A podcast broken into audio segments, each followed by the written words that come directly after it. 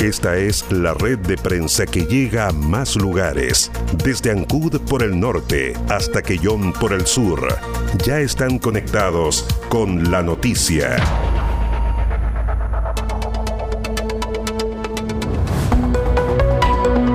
Su más enérgica reacción han manifestado los pescadores artesanales de todo Chile frente a las gestiones del Ministerio de Economía para pasarlos al Ministerio de Agricultura. En el video que está circulando en redes sociales, los dirigentes de CONAPACH, Óscar Espinosa, CONFEPACH, Marcelo Soto, CONDEP, Hernán Cortés y Red de Mujeres de la Pesca Artesanal de Chile, Sara Garrido, manifiestan su enérgico rechazo al traspaso al Ministerio de Agricultura. Queremos decirle al gobierno que los pescadores artesanales estamos unidos como una sola persona para solicitar que se elimine esta medida que nos causará un daño irreversible, señaló Hernán Cortés, presidente de CONDEP la pesca artesanal no está de acuerdo con el proyecto de ley que ha impulsado el gobierno, que es el nuevo Ministerio de Agricultura y Alimentos. Como pesca artesanal creemos que merecemos dignidad, merecemos respeto y merecemos obviamente un Ministerio del Mar para el desarrollo eh, sustentable y un desarrollo eh, a largo plazo de, de todo nuestro maritorio. Lo poco y nada que hemos avanzado en visibilizar el rol de las mujeres de la pesca artesanal, nada ni nadie nos garantiza que este nuevo ministerio se va a preocupar realmente del trabajo, del apoyo y en destacar lo que las mujeres hacen a nivel nacional. Lo que nosotros buscamos es un nuevo ministerio, un ministerio del mar. Solicitamos respetuosamente a todos los parlamentarios del país a rechazar el proyecto de ley del gobierno que pretende ingresar la pesca artesanal y la acuicultura en el nuevo Ministerio de Agricultura, Alimentación y Desarrollo Rural y empezar a impulsar de manera conjunta y participativa la creación de un Ministerio del Mar, Pesca y Agricultura para dar la real importancia que merece nuestro mar. Quiero manifestar y reiterar nuestro desacuerdo con que la Subsecretaría de Pesca pase a ser parte del Ministerio de Agricultura. Rechazamos la intención de este gobierno de minimizar a la pesca artesanal llevándola al Ministerio de Agricultura. Estamos en contra de la ley Longueira, queremos un Ministerio del Mar y queremos una plataforma social. Dirigentes de todo Chile se han reunido con la presidenta de la Comisión de Intereses Marítimos, Pesca y Acuicultura del Senado, Jimena Rincón, así como con los senadores Francisco Chaguán, Carlos Bianchi y diputados de la bancada socialista Fidel Espinosa, Emilia Nullado, Luis Rocaful, Gastón Saavedra y Jaime Toá, entre otros parlamentarios, quienes han adherido a la causa y han comprometido su apoyo, no solo para conseguir más votos para rechazar la iniciativa en la sala, sino para comenzar a elaborar un proyecto que cree el anhelo del sector de dar vida al Ministerio del Mar. Los distintos dirigentes nacionales han desarrollado casi medio centenar de entrevistas con diputados de diferentes bancadas, senadores y autoridades, entre ellos el ministro de Economía Lucas Palacios, para frenar de forma definitiva el avance del proyecto de ley que traslada la Subsecretaría de Pesca y Acuicultura al nuevo Ministerio de Agricultura, Alimentos y Desarrollo Rural, señaló el presidente de CONDEP.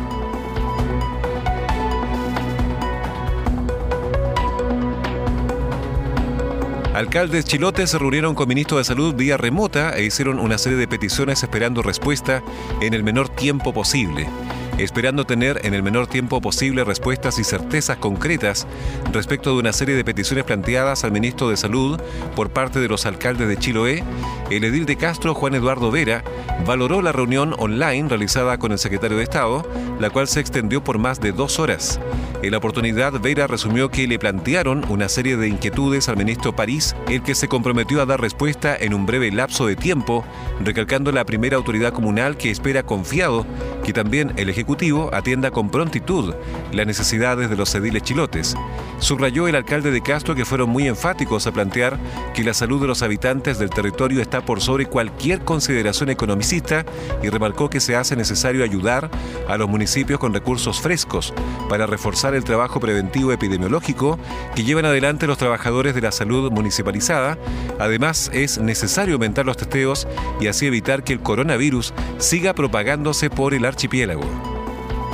Fueron más de dos horas de una reunión con el ministro de Salud, donde hemos planteado varios temas, desde el financiamiento especial para barreras sanitarias, porque no queremos flexibilización en Chiloé, queremos cuidar la vida de los habitantes de Chiloé, porque la salud es lo primordial. La salud siempre tiene que estar por sobre lo económico. Por eso hemos hablado de la maximización de exigencias para el ingreso de personas a la provincia. Obviamente también de los temas que son importantes, como los convenios y los adendum financieros, porque obviamente mover la salud primaria municipal requiere recursos, de la GL, que es un beneficio y recursos para las 10 comunas, los convenios de refuerzo de recursos humanos para cada departamento de salud municipal de todos los municipios de Chiloé.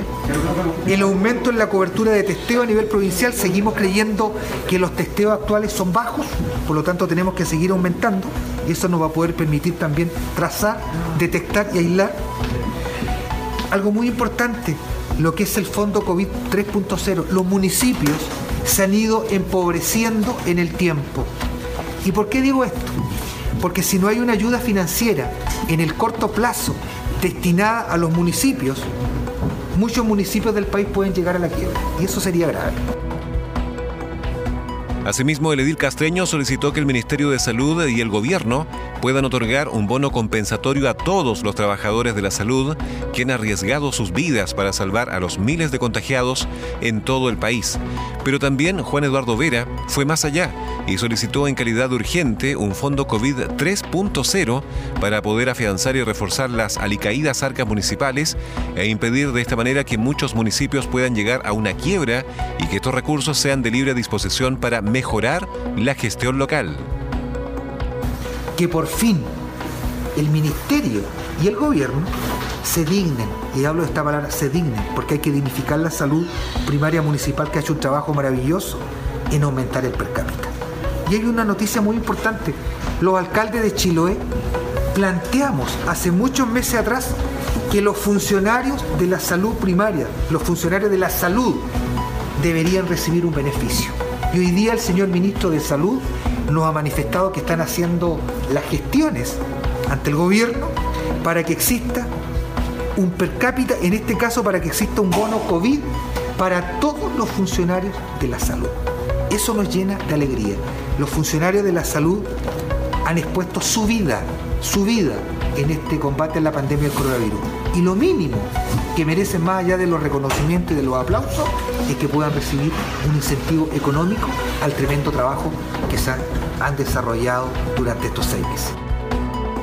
Además, como punto consensuado de los alcaldes de Chiloé, solicitaron al ministro que se aumente también el per cápita en salud, situación que sería de un gran alivio, especialmente cuando la salud municipalizada ha puesto todo su empeño en el combate del virus de COVID-19.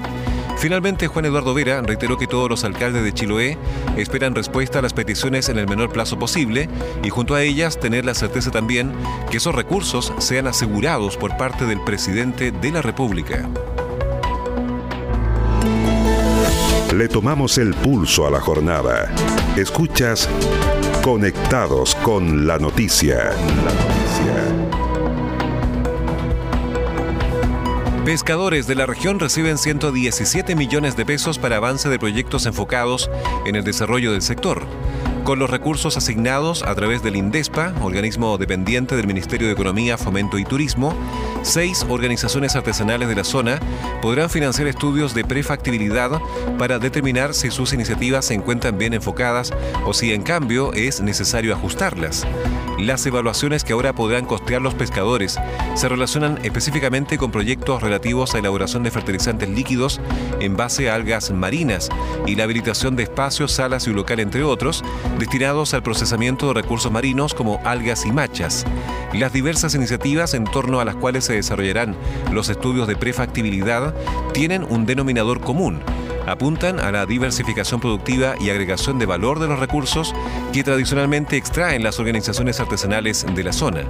El secretario regional ministerial de Economía de los Lagos, Francisco Muñoz, y el director zonal de Subpesca, Rafael Hernández, visitaron a dirigentes de una de las organizaciones beneficiadas con la entrega de recursos por parte del INDESPA, la Cooperativa de Pescadores Artesanales Mar de Tenglo en Puerto Montt. Esta es una inversión de Indespa por más de 117 millones de pesos orientado a la pesca artesanal y en este caso eh, focalizado en dar curso a estudios de prefactibilidad orientado a evaluar técnicamente y financieramente proyectos ya sea en plantas de proceso o eh, centros de comercialización a la pesca artesanal, eh, otorgando el escalamiento productivo a estas organizaciones e incorporando valor a productos del mar que se suman a otros seis programas de INDESPA en la región de los lagos y se complementan con eh, los 2.000 millones de pesos financiados por el gobierno regional a las organizaciones de pesca artesanal y que son ejecutados a través de la Fundación Chinquihue. Rafael Hernández valoró la sintonía existente entre los diversos mecanismos gubernamentales de apoyo al sector. Esta es una, una buena coordinación de los instrumentos del Estado centrales y regionales, eh, en el sentido de que, de que las políticas regionales apuntan a, a poder partir de cero con un estudio de prefactibilidad antes de generar la inversión. De eso se hizo cargo el INDESPA y con este fondo va a poder hacer justamente a, decirnos a los favorecidos si es que es posible o no realizar inversión futura sobre, sobre sus territorios. Esta iniciativa se suma a otros seis programas del INDESPA que a la vez se complementan con los más de 2.000 millones de pesos financiados por el FNDR, el Fondo Nacional de Desarrollo Regional de los Lagos, para ejecución a través de la Fundación Chinquihue, destacaron ambas autoridades.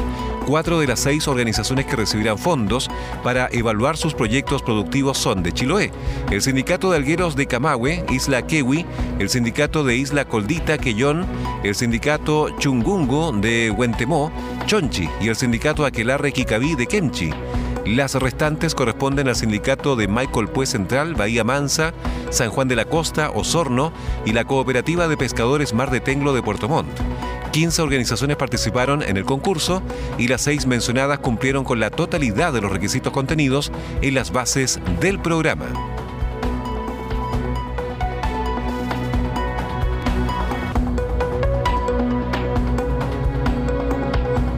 Capacitan virtualmente a familias de la región de los lagos para ahorrar energía en sus hogares. Comenzaron las capacitaciones virtuales a través de la plataforma Zoom para promover la eficiencia energética en los hogares de la región de los lagos en el marco del programa Con Buena Energía. A raíz de la pandemia se optó por la vía online para llegar a las familias y de este modo entregar varias recomendaciones de ahorro energético. El CRM de Energía, Rodrigo Barahona, quien encabeza las capacitaciones, explicó que se enmarca en la ruta energética del Ministerio de Energía y que busca educar en eficiencia energética a las familias de la región de los lagos. Hola, mi nombre es Rodrigo Barahona, CRM de Energía de la región de los lagos. Y les quiero contar que el presidente Piñera nos ha pedido retomar nuestras actividades paso a paso. Y en ese sentido, estamos contentos de poder implementar de manera online el programa Con Buena Energía, que se enmarca en la Ruta Energética 2018-2022 del Ministerio de Energía y que busca educar en eficiencia energética a las familias de la región de los lagos.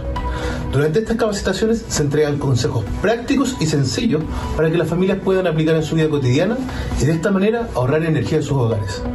Posterior a la charla virtual, haremos la entrega puerta a puerta de los kits de eficiencia energética a los vecinos y vecinas, pero cumpliendo todas las medidas sanitarias correspondientes debido a la pandemia que hoy día vivimos. Las charlas están a cargo de la funcionaria Betsabe Jofré y consistió en entregar consejos y recomendaciones útiles a todos los vecinos, como por ejemplo aprender a desconectar los electrodomésticos que no se usan, saber en qué consiste el consumo vampiro, optar por el recambio de ampolletas a LED para disminuir las cuentas de luz y la importancia de usar responsablemente leña seca para disminuir la contaminación atmosférica. Es importante destacar que el programa Con Buena Energía, junto con transferir conocimientos sobre el buen uso de la energía a familias, entrega un kit eficiente que contiene ampolletas LED, un alargador con interruptor, un magneto informativo y una bolsa ecológica reutilizable. Sin embargo, por la contingencia de la pandemia del COVID-19, estos kits son entregados a los hogares cumpliendo y respetando los protocolos sanitarios.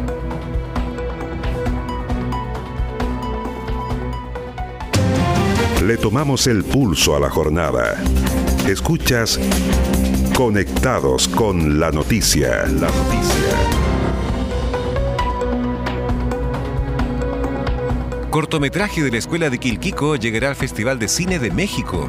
Feliz está el grupo de alumnos creadores de esta producción audiovisual y que fuera recientemente seleccionada para ser parte del 25 Festival Internacional de Cine para Niños de la Matatena AC de México. Los estudiantes de quinto y sexto básico participaron en diciembre del año pasado en un taller dictado por la Corporación Ojo de Pescado, que consistió en el proceso de creación colectiva en técnica de animación y o técnica mixta con una historia completamente hecha por ellos.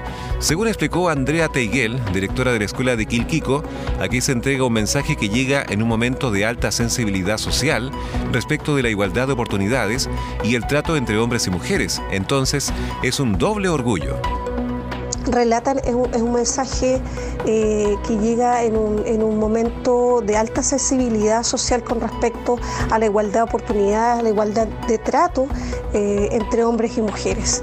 Entonces, para nosotros es un doble orgullo ya el proceso que fue muy significativo eh, con este taller del Festival de Ojo Pescado que nos involucró el año pasado en esta actividad como escuela rural.